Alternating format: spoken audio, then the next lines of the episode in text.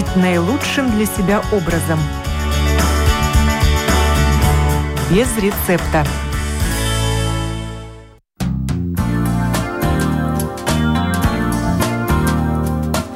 Доброе утро, уважаемые радиослушатели! В эфире программа о здоровом образе жизни без рецепта. И я ее автор и ведущая Оксана Донич. Бездрожжевой хлеб стал трендом здорового питания. Но дело в том, что дрожжи в нем есть, натуральные, из закваски. Почему же его считают более полезным? И так ли вредны хлебобулочные изделия на промышленных дрожжах?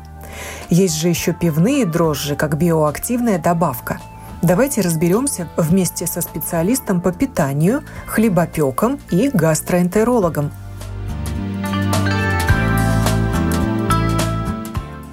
На самом деле дрожжи содержатся не только в хлебобулочных изделиях, но и на поверхности ягод и фруктов.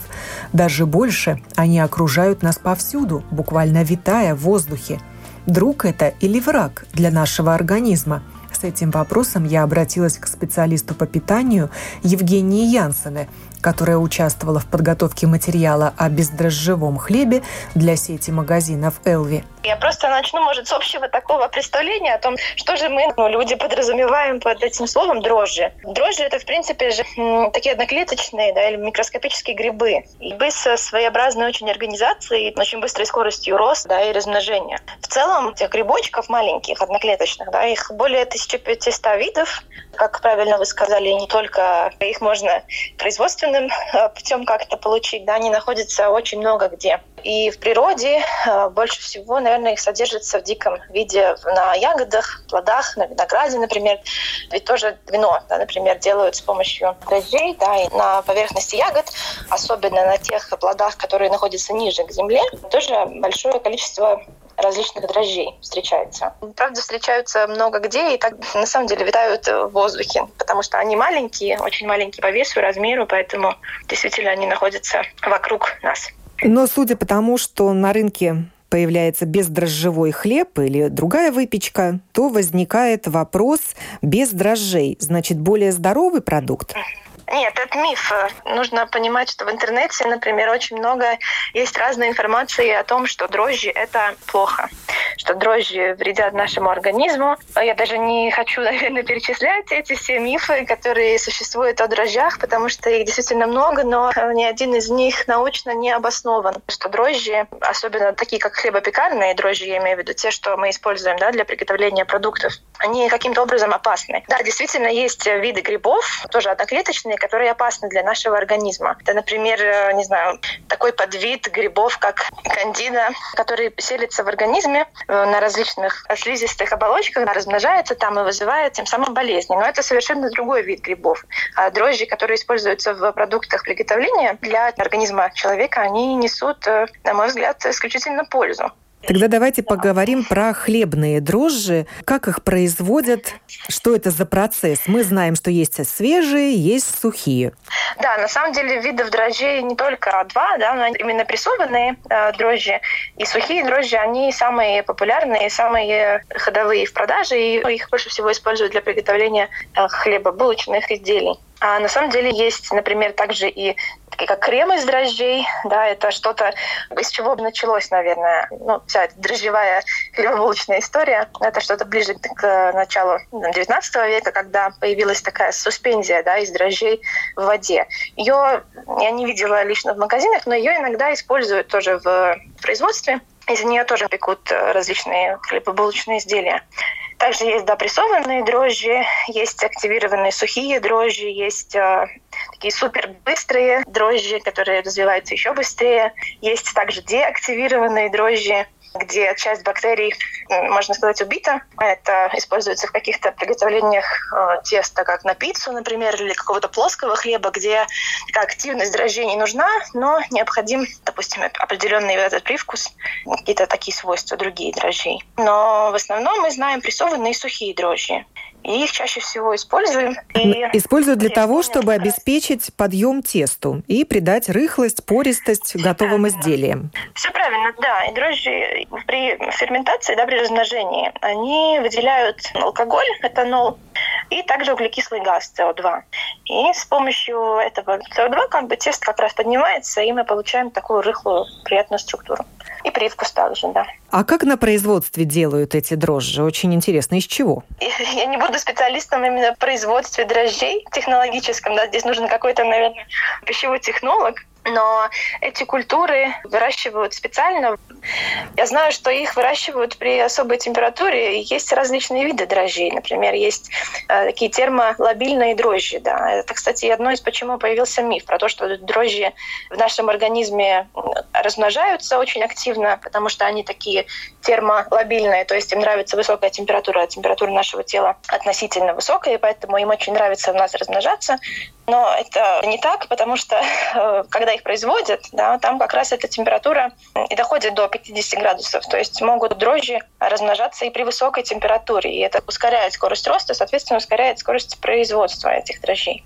Но при приготовлении хлеба все равно достигается температура где-то 90 градусов даже внутри хлеба, да, поэтому эти дрожжи в хлебе, они в любом случае мертвые, поэтому никакой опасности для нашего организма они там размножаться, в общем-то, не могут. Правда ли, что не все усваивают дрожжи?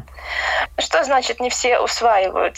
У нас у каждого человека своя индивидуальная микрофлора в кишечнике. Надо понимать, что все, что мы едим с э, продуктами, да, попадает в наш желудочно-кишечный тракт.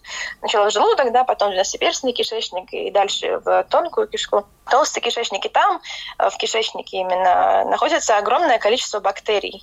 То есть это ну, в среднем, не знаю, килограмм-два может бактерий быть в нашем кишечном тракте. Это огромное количество бактерий. И грибочки, они одни из э, вот этой части микрофлоры. Мне сложно представить, как можно дрожжи плохо усваивать, потому что у нас нет какой-то в организме специфической системы э, энзимов, которая должна расщеплять составные части дрожжей. Потому что, например, бывает переносимость лактозы. Да? Но в чем она заключается? В том, что лактоза – это сахар, который состоит из двух молекул. То есть лактоза – это такой дисахарид, который состоит из глюкозы и галактозы. И организм наш имеет э, такой фермент, который называется лактаза. И он э, воздействует на эту молекулу, которая состоит из двух частей, и расщепляет лактозу на галактозу и глюкозу. Но у некоторых людей этот фермент э, либо очень плохо выделяется, либо совсем не выделяется. И тогда у человека возникает непереносимость э, лактозы, да, так как его организм не умеет расщеплять э, лактозу. Но в случае с дрожжами ничего такого не должно быть, да, потому что дрожжи — это одноклеточный организм. Он микроскопический, и не нужно расщеплять эти грибочки, да, поэтому непереносимость дрожжей, в принципе, невозможно. Может быть такое, что у человека какая-то специфическая микрофлора в кишечнике. И попадая туда определенного количества и видов э, дрожжей, почему-то там возникает дисбаланс. Да? То есть другим бактериям могут не нравиться эти дрожжи. Ну, это я так, конечно, очень в грубой форме да, сейчас говорю. Нет у них такого, что там, бактерии друг другу не нравятся или нравятся. Да? Но, в общем, возникает такой дисбиоз да, или дисбаланс между бактериями и дрожжами. Тогда, например, дрожжи могут по какой-то причине больше развиться, активнее стать, э, ну, активнее размножаться и таким образом тоже выделять, естественно, всякие разные вещества, в том числе и углекислый газ, другие газы тоже. А это может э, вызывать неприятные ощущения, болевые, возможно, даже, ну, по-разному. Это может возникнуть, но для этого определенные условия нужны.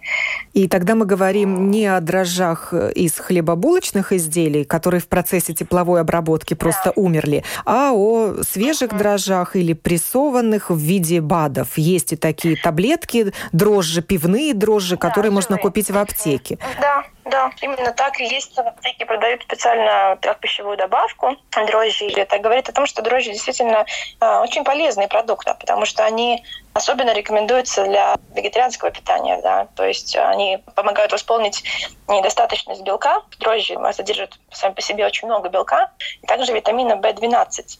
Это те вещества, которые веганам и вегетарианцам обычно очень не хватает в своем рационе.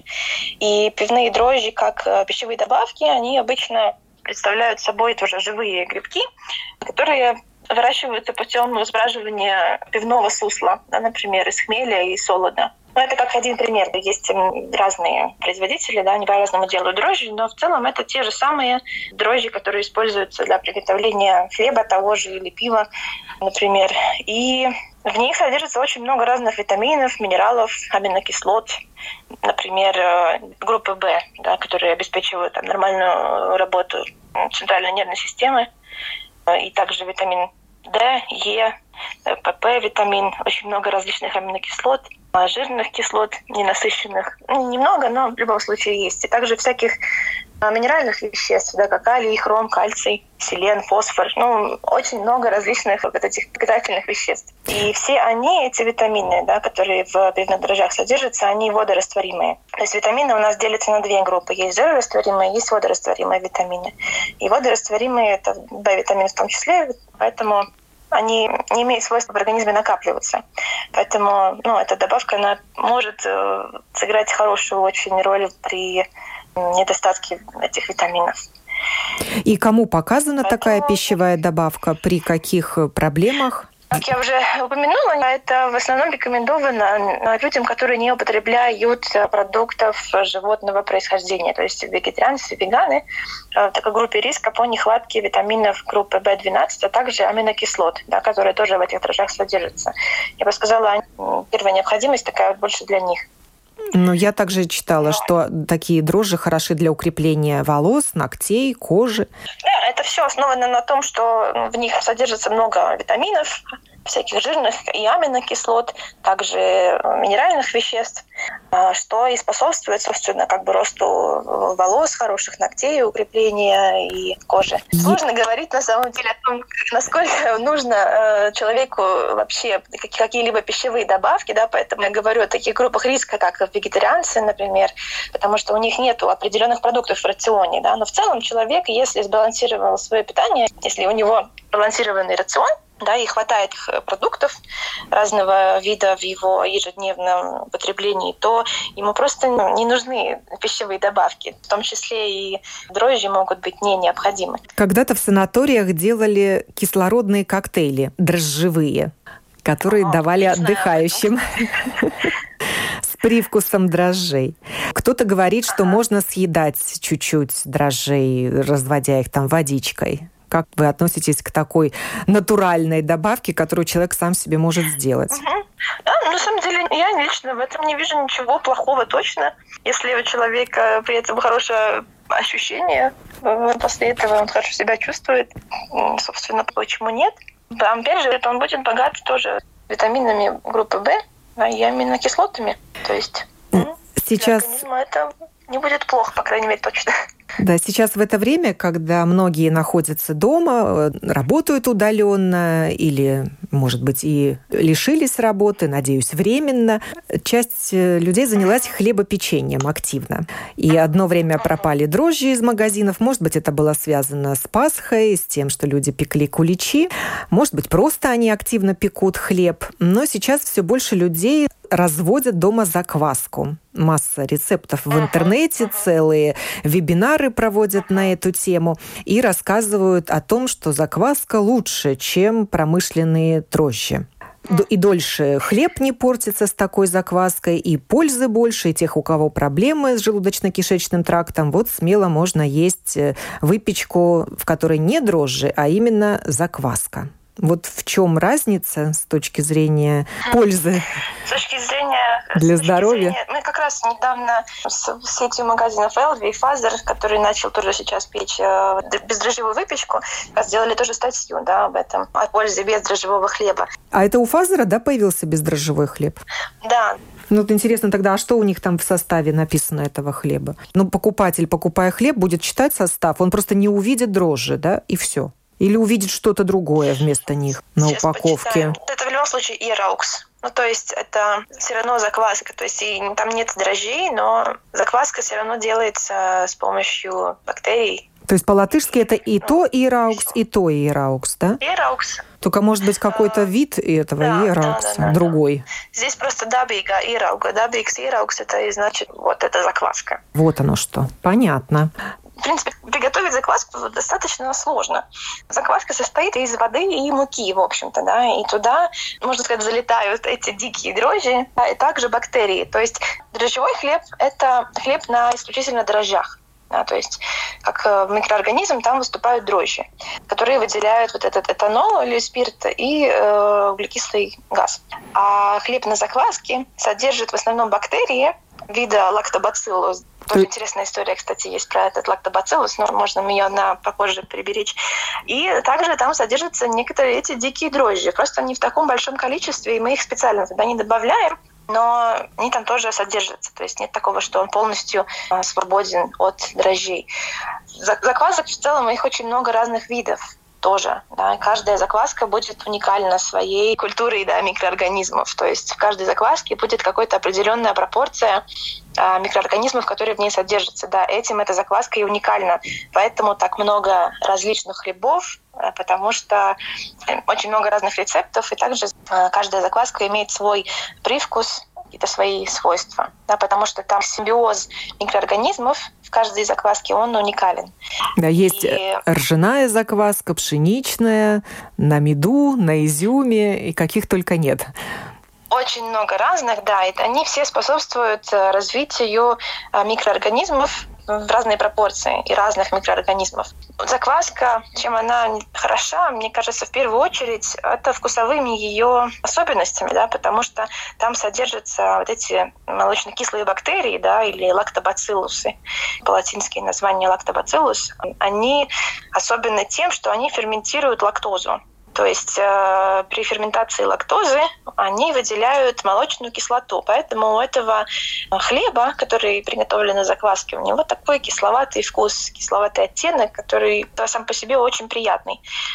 В этом, собственно, вся разница. Ну, хлеб на дрожжах, он исключительно дрожжи содержит, а закваска – это э, симбиоз бактерий и некоторых диких дрожжей. То есть разница только во вкусе, в нюансах вкуса или также в воздействии на наш желудочно-кишечный тракт, в усвояемости? В целом, я бы сказала, первое, да, это действительно вкусовые качества его. Потому что не так важен процесс приготовления хлеба в том плане на закваске или он или на дрожжах, как другие составляющие хлеба. И сейчас так много хлеба разного. Может быть, ржаной, овсяный, пшенично-гречневый, каких только хлебов сейчас нет. И самое важное в хлебе — это его составляющие. Например, это просто как э, совпадение, наверное, такое, не знаю, удачное. Получилось, что хлеб на закваске обычно делают цельнозерновой, обычно делают из какой-то ржаной муки или смеси ржаной и пшеничной муки, да, поэтому, соответственно, он становится автоматически полезнее, потому что он содержит в себе цельнозерновую муку. Все мы знаем, цельнозерновая мука намного полезнее, чем очищенная белая мука. И если добавляют еще в хлеб какие-то цельные зерна, это еще больше улучшает его пищевую ценность. И такой хлеб из цельного зерна, из ржаной муки, качественный, обычно делают на закваске. Возможно, этим бактериям больше нравится именно среда, которая образуется в смеси с добавлением ржаной муки или цельнозерновой. Несложно сказать, я правда не знаю.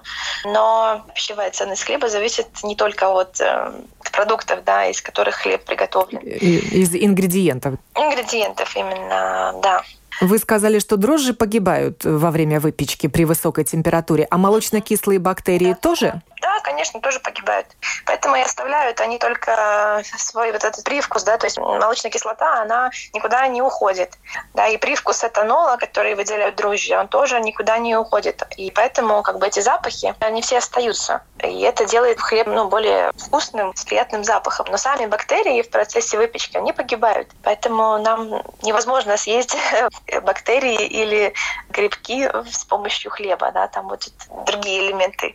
Тогда скажите, бездрожжевой хлеб – это что? Это чистый маркетинг? Как его производили? Что туда добавляли? Ни дрожжей, ни закваску? Или если не добавляют дрожжи, а добавляют закваску, то тогда имеют право называть бездрожжевой да. хлеб? Да, да, именно так. Я думаю, что это действительно отчасти маркетинговый ход. Собственно, ничего плохого я в этом не вижу, потому что он также хороший, этот хлеб. Просто нету в дрожжах ничего такого криминального, почему бы от них нужно отказаться всем.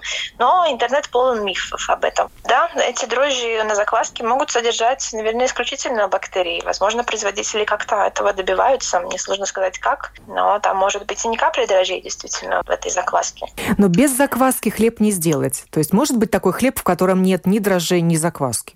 Ну, я что можно сделать такой хлеб, где ни, ни того, ни другого нет. Ну, я, например, сама в последнее время пеку кукурузный хлеб. Ну, я добавляю исключительно разрыхлитель, соду и тоже там пшеничную цельнозерновую муку и кукурузную муку. Вот он как бы и хлеб, без дрожжей и без э, закваски, тоже считается хлебом. Если по определению, наверное, что мы считаем э, хлебом? Как назовем, наверное, не знаю. И как тогда относиться вот к бесхлебной диете к бездрожжевой диете? Некоторые отказываются от хлеба на дрожжах и покупают бездрожжевой хлеб, а кто-то вообще отказывается от хлеба, считая, что это вредно для фигуры. Ну да, есть, есть э, такие люди, которые отказываются от хлеба.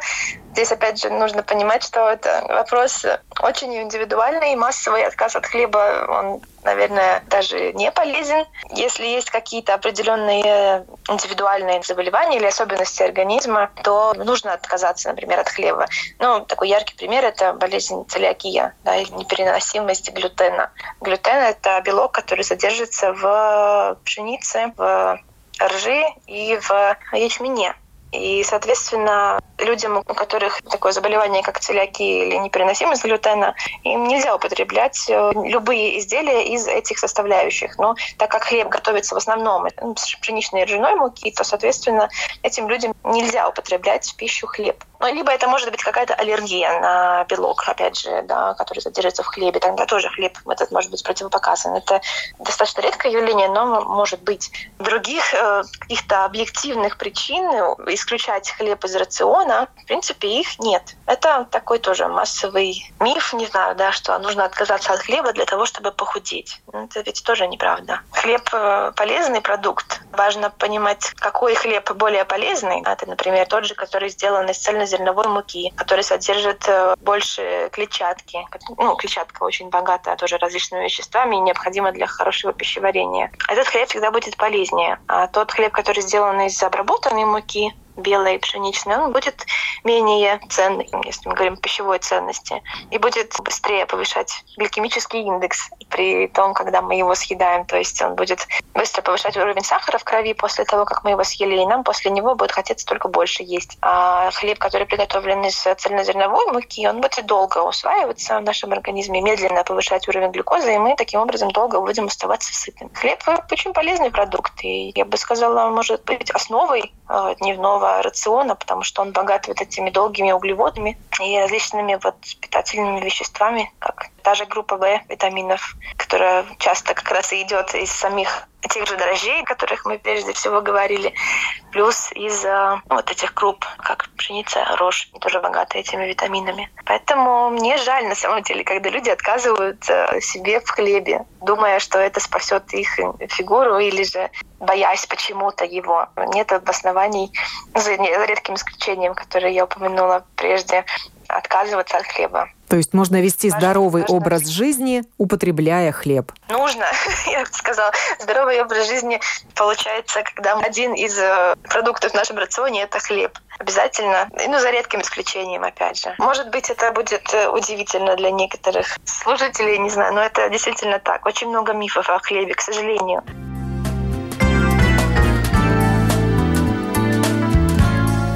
Является ли бездрожжевой хлеб более здоровым и можно ли испечь хлеб без дрожжей?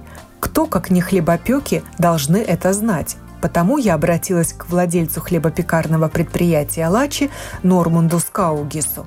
Это очень правильно, что люди думают о своем здоровье и думают, какой хлеб и какие продукты они употребляют в своей пище. Бездрожжевой хлеб, он более здоровый? Но видите, есть большая разница, как понимать э, понятие здоровый хлеб или нездоровый.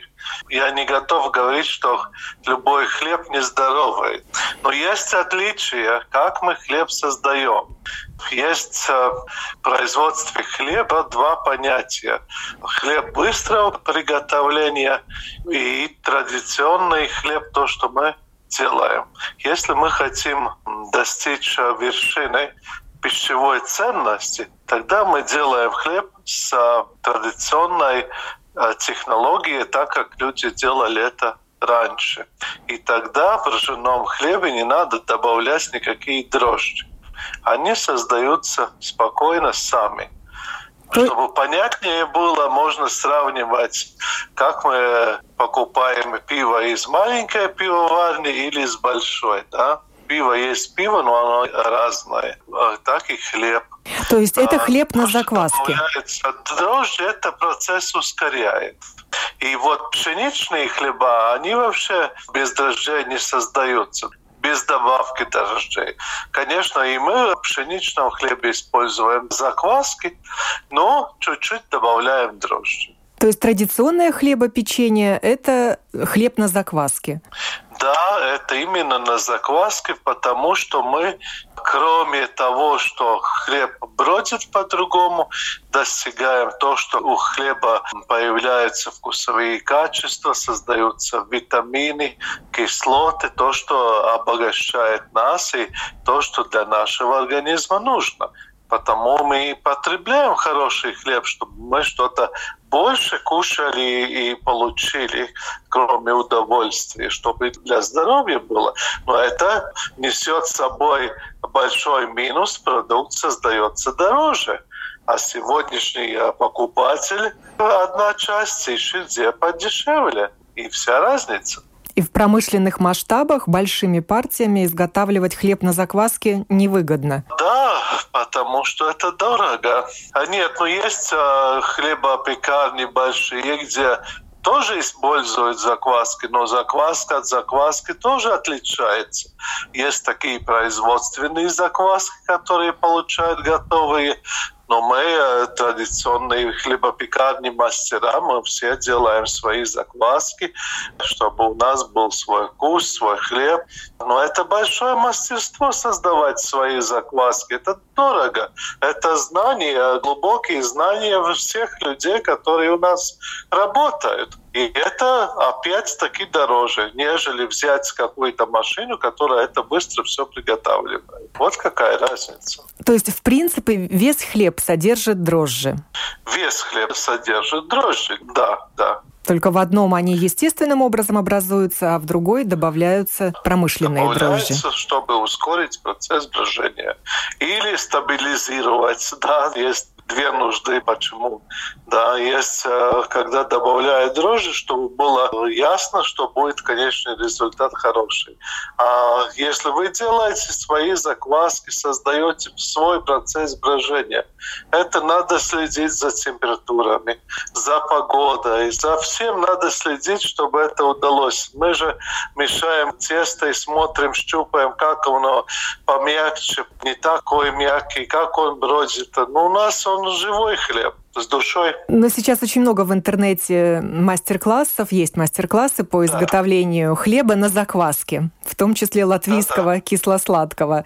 Как вы считаете, вот эта домашняя закваска, она уступает закваске, ну, которую вы делаете, например, или другие пекари? Ну, знаете, э, я думаю, что очень хорошо, что люди используют закваски но закваски тоже разные. Надо смотреть, как они эти закваски делают. Потому что закваска – живой организм. Сегодня она хорошая, через неделю она уже устарела.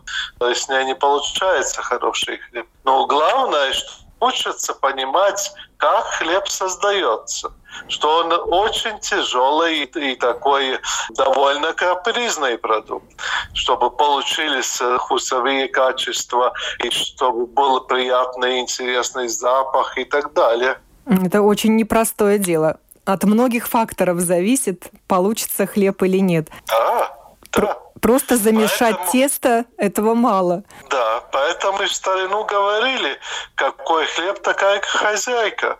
Потому что то, что хозяйка не сделала, в хлебе все видно. Ничего невозможно спрятать.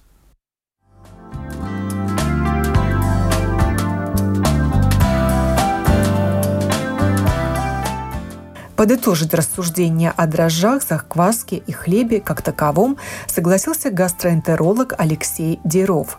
Я поинтересовалась у него, могут ли дрожжевые изделия навредить желудочно-кишечному тракту и кому показана бездрожжевая диета – Лично мы, конечно, такие замеры не делали. Кушал ли человек хлебобулочные изделия, которые были дрожжевые, ну, скажем так, в таком классическом древнем исполнении, или это все-таки уже был промышленный вариант. Ну, мифы здесь есть разные. Одни с пены рта доказывают, что дрожжи настоящие, которые именно в промышленном потреблении используются, они не очень качественные за счет того, что там много различных добавок, различные варианты, как их выращивают, ну, там, скажем так, не биологический вариант.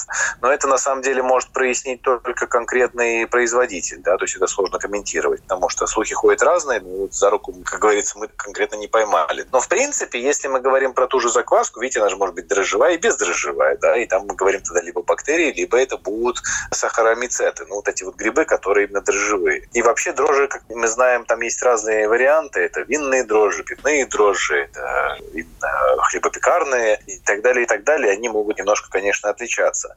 Что точно можно сказать, у многих пациентов, у кого есть проблемы с желудочно-кишечным трактом, у большинства из них, когда ты исключаешь из рациона просто хлебобулочные изделия, Э, в том числе и кондитерские тоже, то, соответственно, у них уменьшается проявление, уменьшается симптоматика. Это не значит, что мы их вылечим сразу от их каких-то конкретных проблем, но самочувствие зачастую у них улучшается. Кроме всего прочего, вообще хлеб-булочные изделия, в том числе и дрожжевые, они могут стимулировать как запоры, так и различные другие расстройства, которые могут повлиять на самочувствие. Соответственно, ну, нужно в каждом конкретном случае сильно разделять.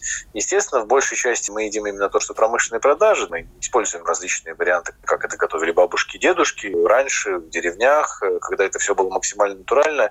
И, естественно, всегда большой вопрос, каким образом это готовилось. Но в данном случае вроде бы в Европейском Союзе достаточно жесткие регулы, то есть производитель должен все в деталях расписывать, э, всю эту маркировку непосредственно на упаковке.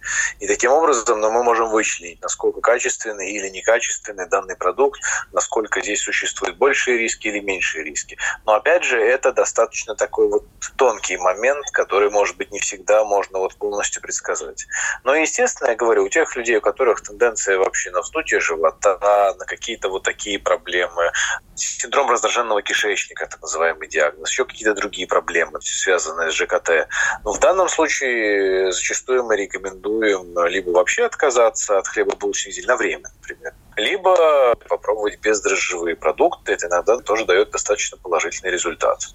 А в вашем понимании бездрожжевые продукты это какие? Это те, которые делались на закваске? Это те, в маркировке написано, что дрожжи не используются. Но сейчас такая маркировка, вот мы даже изучали вместе со специалистом по да. питанию, написано хлеб бездрожжевой, а когда читаешь состав, там написано дрожжи натуральные. То есть закваска. Я еще раз говорю, мы возвращаемся к тому, что я сказал до этого, что нужно очень детально читать, потому что они обязаны указывать, и название не всегда совпадает с тем, что мы увидим в составе. Опять же, как раньше мы привыкли, что мы смотрим ржаной хлеб, мы надеемся там увидеть только рожь в качестве злака. А зачастую, если мы посмотрим, там и рожь, и пшеница, и всякое разное другое. Именно поэтому нужно, к сожалению, в наше время очень внимательно читать, что написано на упаковке, и даже не название продукта, да, а именно детали продукта. Это может нам что-то подсказать. То есть люди с проблемами желудочно-кишечного тракта, они должны отказаться и от хлеба на обычных дрожжах, и от хлеба на закваске. Но видите, и в данном случае мы говорим именно про дрожжи, а не про закваску. То есть пациент приходит к специалисту, мы оцениваем, насколько ярко выраженные проблемы. Зачастую пациенты сами начинают говорить, что я ем тот или иной продукт, и у меня ухудшается самочувствие, которое тоже позволяет нам правильно сбалансировать ему именно вот его рацион. И в данном случае, если мы говорим про хлеб, зачастую пробуем именно рекомендовать бездрожжевой хлеб. Временно, опять же, временно, хочу подчеркнуть. Я не сторонник того, что мы сейчас должны убрать все эти продукты с полок, но просто у некоторых людей действительно это может сработать. А как вот наш ЖКТ хлеб может повлиять? Он там ну, бродит в желудке? Говорил, да, это может увеличить процесс брожения гниения, соответственно, будет вздутие живота. Могут быть рези, могут быть какие-то болезненные спазмы, могут быть тенденция к запорам. Особенно это характерно, например, у людей пожилого возраста, которые и так едят немного, и зачастую, если они замещают многие себе еще рационы именно вот хлебушками, перекусами, бутербродами и так далее, это может сильно повлиять на этот процесс. И, кстати, э, также у женщин, поскольку у них в целом тенденция идет к запорам, большое потребление хлебобулочных изделий может повлиять и ухудшить эту тенденцию. Не у всех, но может, да, поэтому это тоже нужно принимать во внимание. Сейчас очень много вебинаров по выпечке хлеба да. в домашних условиях, и хлеб на закваске предлагается как здоровая альтернатива хлебу промышленному на пекарских дрожжах. Закваска. Один из аргументов вот да. тех людей, которые ведут эти вебинары, что если у вас есть проблемы и у вас не усваивается хлеб, то попробуйте есть хлеб на закваске, и, возможно, он вам подойдет, и ваши проблемы э, ЖКТ пройдут. Я скажу так, что, в принципе, если у вас просто есть возможность печь свой хлеб, если вы можете сами получить эту закваску, которая здоровая, которая биологически не обработана ничем, и вы точно знаете, что в ней за бактерии, что это и как это, даже можно не ждать каких-то симптомов, будут или не будут, это, естественно, будет полезнее, если вы можете себе такое позволить. Действительно, если вы можете приобретать чистую экологическую закваску, кстати, их много сейчас торгуют в разных местах, и различные хозяйства именно сами предлагают, где здравый баланс между этими бактериями. Если вы нормально этот э, продукт переносите, то даже можно не напрягаться и смело его кушать. Поэтому даже не обязательно ждать симптомов, но если у вас есть максимально вот такой экологический вариант приготовить дома, то, конечно, он будет явно полезнее и качественнее, нежели то, что вы купите в магазине. Да? Потому что ну, все равно вся эта сфера питания, производства продуктов и так далее, она поставлена на поток, и там заинтересована при маленьких затратах получить максимальное количество. И, соответственно, естественно, где-то что-то в каком-то моменте пробегает, и где-то что-то сэкономит. Кроме того, надо еще обращать внимание, видите, даже если в промышленном масштабе что-то производит, мы не увидим там только отдельные дрожжи. Мы увидим там еще целый спектр. Е, то, то, то, то, различные продукты но вряд ли те, кто пекут для себя дома, для собственного потребления будут добавлять различные стабилизаторы, вещества, которые, в принципе, в каждодневном использовании нам точно не будут нужны. И это достаточно здравый аргумент.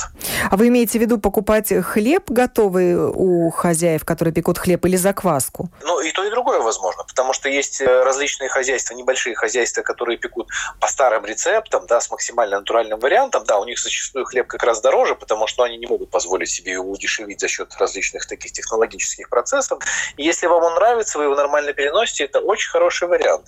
И причем там же можно покупать даже и дрожжевой хлеб, который дрожжи, они, ну, сделаны, скажем так, ну, в кавычках экологичнее, более экологичнее, без таких каких-то таких применений технологических процессов. Э, не всегда, конечно, технологические процессы идут во вред. Я тоже не сторонник того, что мы должны вернуться в древность, да, но проблема в том, что мы не всегда знаем, что реально и каким образом тот или иной бренд производит свой продукт. Да, написано написано, но мы не всегда знаем все эти технологические нюансы, да, которых иногда бывает умалчивают. Поэтому, если вы действительно, у вас получается готовить, печь свой хлеб дома, вы можете либо сами его печь, покупая просто отдельную закваску, да, или, например, те же дрожжи экологические, либо у конкретных хозяйств небольших, которые действительно, вот, ну, как мы знаем, выпекают в небольшом количестве, но мы точно можем проследить вот всю вот эту цепочку, как оно попало из теста до готового продукта. То это, конечно же, я думаю, что это будет полезнее. Но опять же, есть класс людей, которые, в принципе, просто хлеб э, и хлебобулочные изделия переносят в целом плохо, вне зависимости от того, где он произведен. И тут будет проблема не технологическая или дрожжевая, а именно то, что у них какая-то есть аллергическая реакция или непереносимость. Это не обязательно сразу целиакия, да, но есть другие вообще виды непереносимости, которые тоже это могут повлиять. Плюс, опять же, хочу напомнить, э, с чего мы начали, да, что у тех, у кого есть гастроэнтерологические симптомы, то есть симптомы с ЖКТ, на время вообще лучше от хлебобулочных изделий отказаться отказаться от таковых, экологические они или не экологические, да, и посмотреть, какой будет эффект.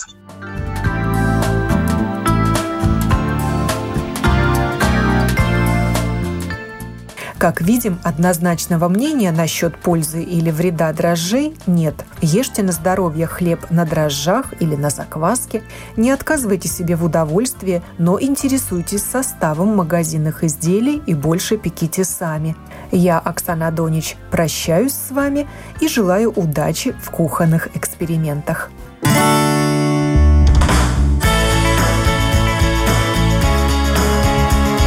Жить наилучшим для себя образом. Без рецепта.